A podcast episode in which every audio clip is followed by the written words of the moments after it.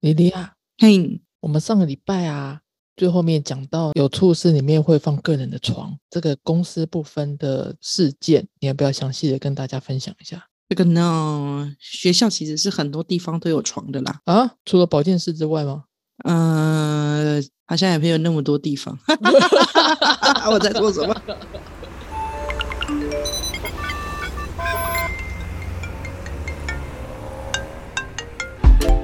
Hello，这里是大黎。人生的问题就是学习的思考题。其实校长是是默认有床的，为什么？因为校长有可能会熬夜啊，或可能会加班啊，所以还有住在学校的需求，所以学校里面是有床的，有趣吧？是哦，没错，我不知道哎、我从来没有关心过校长的下班时间。我想是因为你也没有机会进到校长室的深处。嗯，对啊，我甚至连训导处都很少进去。 不过像校长有床啊，它其实算是一个明定公开的一个职业权利。不过，却也会有在学校里面很多是假一些公务之名，然后行私人之实，我去过的部分学校，他们假设有一些处室会独立自己一栋楼，极有可能在里面有他的休息空间，有沙发，有电视，有小厨房，然后可能到隔壁栋就还可以有健身房，还可以淋浴冲澡。哇哦，他与他的一家人嗯就可以在里面他与他的一家人，享受着，对，还有他一家人就可以在里面享受着自己快乐的生活。等一下，我以为这些都是公务设施、哎，就是老师可以用，然后学生不能用那一种。嗯，这就是我们今天要讲的鬼故事啦。哎呦喂，好可 怕、就是教师这个职权啊，他其实你你说这校长熬夜过夜很辛苦，给他一张私人的床，那老师加班，那是不是也可以给一些私人的东西？对啊，甚至教师可能有一些需求，就把车子停在学校，也都不用付停车费。校园里面有一些停车格是给教师用的，这个我可以理解，因为像我以前高中，它也是呃校门口旁边就会有一些车格，那是公务用的。嗯，那应该不开放给外车啊。哦，不是开放给外车，就是他自己的车。嗯，可是他可能一到五上班，那你说他六日他自主加班，哦那其实也都是自由行政。哦，对呀、然后你也就有点难判断他是怎么样。有点难判断他到底是不是把车停了，然后去外面做自己的事情。对呀、而且比较尴尬的地方是什么呢？就是他这笔费用甚至是用学校的钱买的，他也不是带自己的私人东西进来，啊，你说车位吗？不是车位，我是说一些小物件啊，比方说让这里更像自己的家啊，让自己更有一些厨房啊、冰箱啊这种，哦，是透过写计划，然后让我们的处室的打造可以像某个样子，那你还可以这样，有趣吧？这个已经超乎我的想象了。对，这个其实还蛮超乎想象，就更不用说，嗯，有些老师也会把业务当做他们的私人资源，然后请业务帮忙买菜，然后假日的时候要帮忙去提东西。等一下， 那业务是把老师当成好朋友才这样做的吗？还是他是特地为了打好关系，然后才这样做的？我跟你说啊，这个就是很尴尬的一个界定啊，因为我们又希望学校算是一个大的社区的社群，然后去凝聚共识。然后我们在学校里面，除了有这种传统式的教室，也会开始希望有一些软的沙发的、更舒服的，让孩子在这里也有家庭一般的感觉，然后也会更希望去连接。所以其实有时候你很难去划分那一条公司领域的界限，或是学校的一个问题。嗯，这条线应该蛮模糊的。对，甚至模糊到最后还有退休很久的校长，但是还在这边处理人事啊，就只是因为可能跟某些人感情很好。可是他已经退休了耶。对啊，不过我听闻的这种事吼，还真是不少，就是有校长，但也有所谓的地下校长哼、组长啊、注册组长、主任明明是谁，可是实际上可能大家比较听谁谁谁，那那台面上的那一个长官不就是？会很难做事。对啊，我觉得这应该算是教育现场特有文化其中蛮麻烦的一项，哇塞，就是公司领域的界限。哈，虽然我那样讲，但那其实并不是常态，只是我在各地区可能多多少少都听闻一下有这样子的状况。那我也觉得该老师很厉害啦，就是可以透过写计划经费，然后不断的去申请，扩展自己的度假村。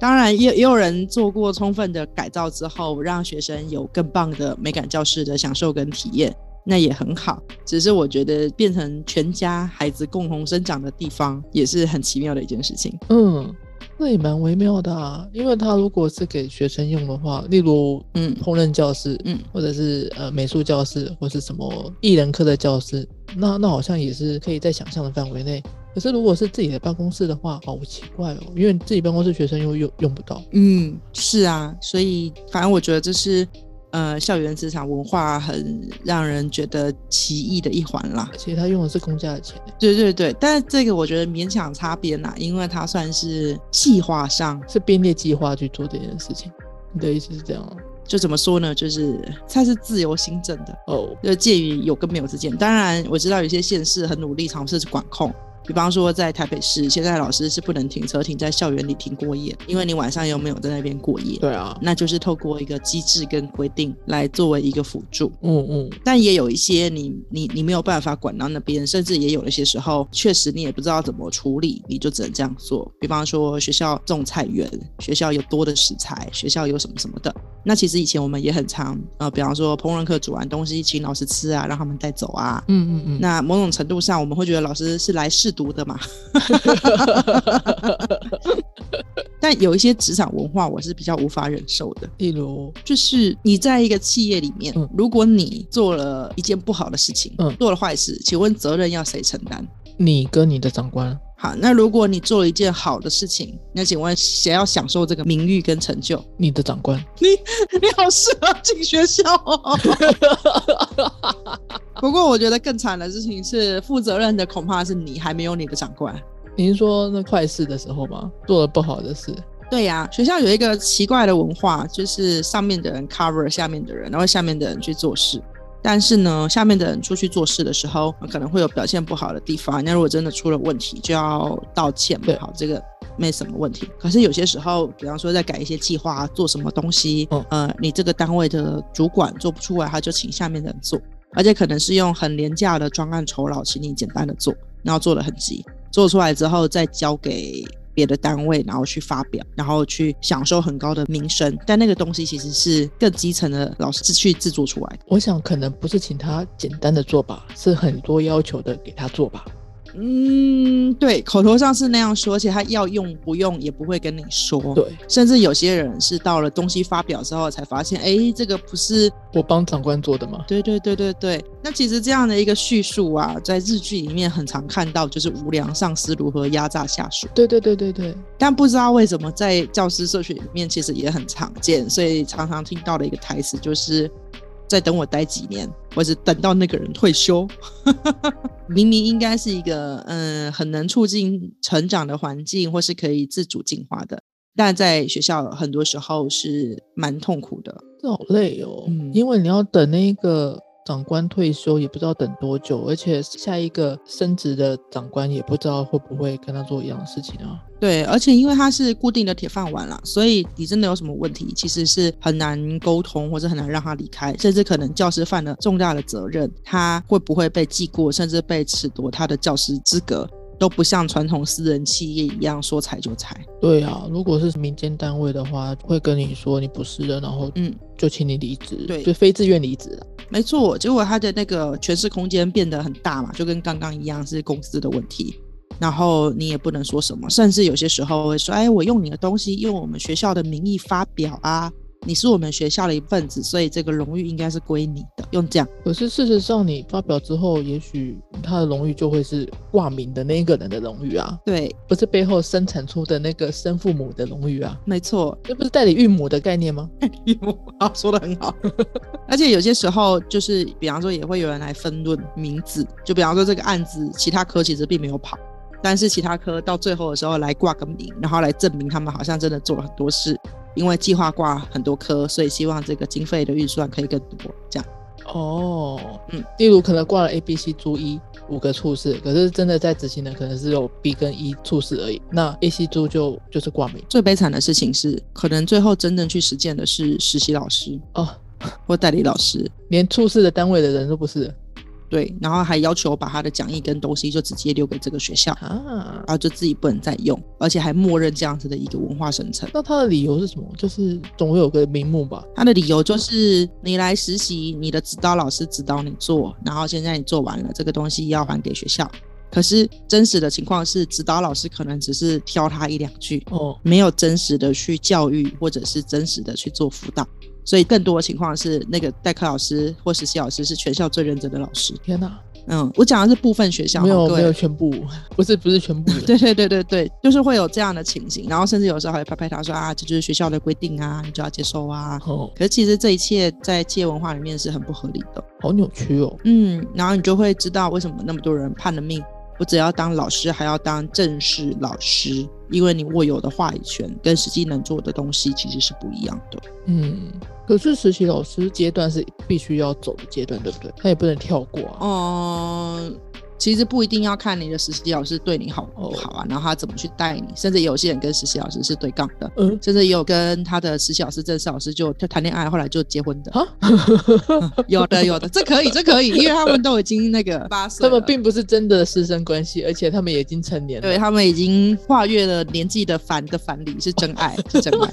跨越年纪的藩篱。这个不是我们要谈的文化，好吧？这好，我只是说有这种上对下，而且我问你哦，在一个单位里面，你觉得当处室组长好了，或承担干部的，应该是有经验的，还是没有经验的？理论上要有经验吧，就是民间单位都是会希望有经验的人去担任呃小组长或是一个领导职务啊。对，你不会要求一个大学刚毕业的全新的人员来去当一个小组长或什么的，基本上他什么都不懂，然后他也是刚入职，是。思路确实是这样子才对。他今天是一个新人，他来到学校，很多东西都不熟，还兵荒马乱，手忙脚乱。嗯，你不太可能要他突然再去接一些行政跟做一些别的什么。但是在学校里面呢，其实是默认新人要承接这些组长的位置，啊，但是他什么都不懂啊，因为他是新人。啥？可是如果你教久了，你就可以专心的只教书，或是专心的只做什么。所以新人常常可能要带导，然后新人常常可能要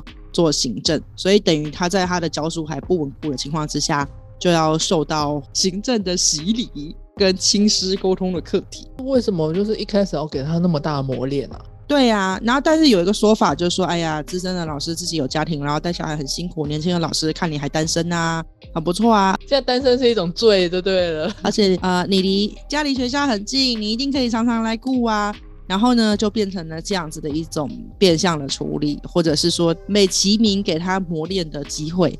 但是以我作为一个私人企业主的角度来说，我不认为这是一个健康良性的环境。嗯啊，我们想象一下，一个理想的、健康的环境，公司彻底分明，真正有助于成长的环境，应该是学校的实习老师、代理老师跟正式老师，他们各有权责的划分，哦，然后不应该依他们的年资，而应该依他们的能力跟意愿去划分他们的责任圈层。嗯，理想上，对，在他们的责任圈层里面呢，有获得多少的经费，就用多少的经费，然后可以去打造学校的环境，但主要是给学生跟老师使用，并且是归学校所有，而不是给自己的太太或小孩或先生，甚至是爸妈。嗯，对啊，因为它就是一个公司资产啊。没错，就真的把公司资产当公司的资产。然后呢，大家在上班的时候公归公，下班归好朋友，那是一回事。嗯，那在上班的时候就真的就公事公办，甚至呢，我们让新进的老师就专心的先处理好他的教学，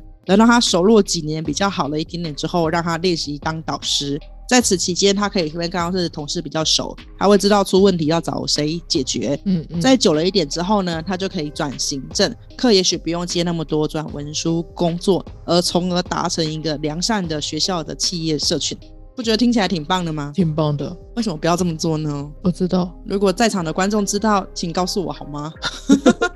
像一般私人企业，他也不会刚入职，然后就叫我嗯做这个、做那个做那个。我过去的工作经验也也不会这样子啊，就是冤大头啊，就是你会摸熟一段时间，然后再给你陆续的加工作、加工作、加工作。嗯，就是在让你在工作上、职场上有点挑战跟成就。但是教职往往是你考进去的时候是你最大的挑战，然后接下来的事情就会有人考进去之后就开始摆烂。但我觉得真的不能怪那些人，我觉得这个机制跟制度本身就有问题。嗯，在关于这个较真实习考上老师以及师培跟教学现场彻底断裂这件事情，我们下次再聊。就是我我刚提到那个圈层，不是有很多实习老师吗？对，然后我其实要讲的事情是师资培训，就是老师在大学四年所学的东西，老师到底怎么被育成的，然后到他考教甄的期间，也会有很多鬼故事在这里面。嗯，然后考完教甄进到学校的这一段期间，也会有很多的问题。我们关于实习老师跟关于代理老师转正式老师考教甄，我们这个之后再说。我们的鬼故事太多 了，我每次都以为这一集就会录完，但每次到最后我都发现单这一集是讲不完的。所以下礼拜要讲从实习生变成正式职员这个当中的鬼故事。对对对对，然后我也很希望教育界回到正常的企业文化。那大家如果有人知道为什么这个企业文化长这样的，也欢迎留言跟我们说。好，然后如果有较真鬼故事要预先跟我们分享，或是不吐不快但想要匿名的，也欢迎留言给我们。嗯，你可以私讯我们，好啦，今天就这样啦，好不？我们下周 OK，见好，大家拜拜。如果喜欢我们的频道，或是有问题想要投稿，欢迎在 Facebook 搜寻“共学时区”，一起在生活中学习成长吧。